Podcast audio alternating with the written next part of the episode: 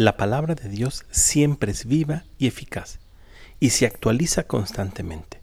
Y de manera especial esta palabra, que el profeta Isaías ya había anunciado previamente y que el evangelista Mateo reproduce el día de hoy en su evangelio, nos llevan a concluir que Jesús es el siervo de Dios, su amado, su elegido. Sin embargo, esta palabra también se refiere a ti. Dios Padre te ha elegido y eres su amado.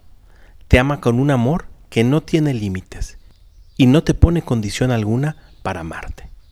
Y sobre todos, te ha elegido a ti para descansar su espíritu en ti, sobre tus hombros, y que tú, a imitación de Jesús, te conviertas en otro Cristo para los de tu casa.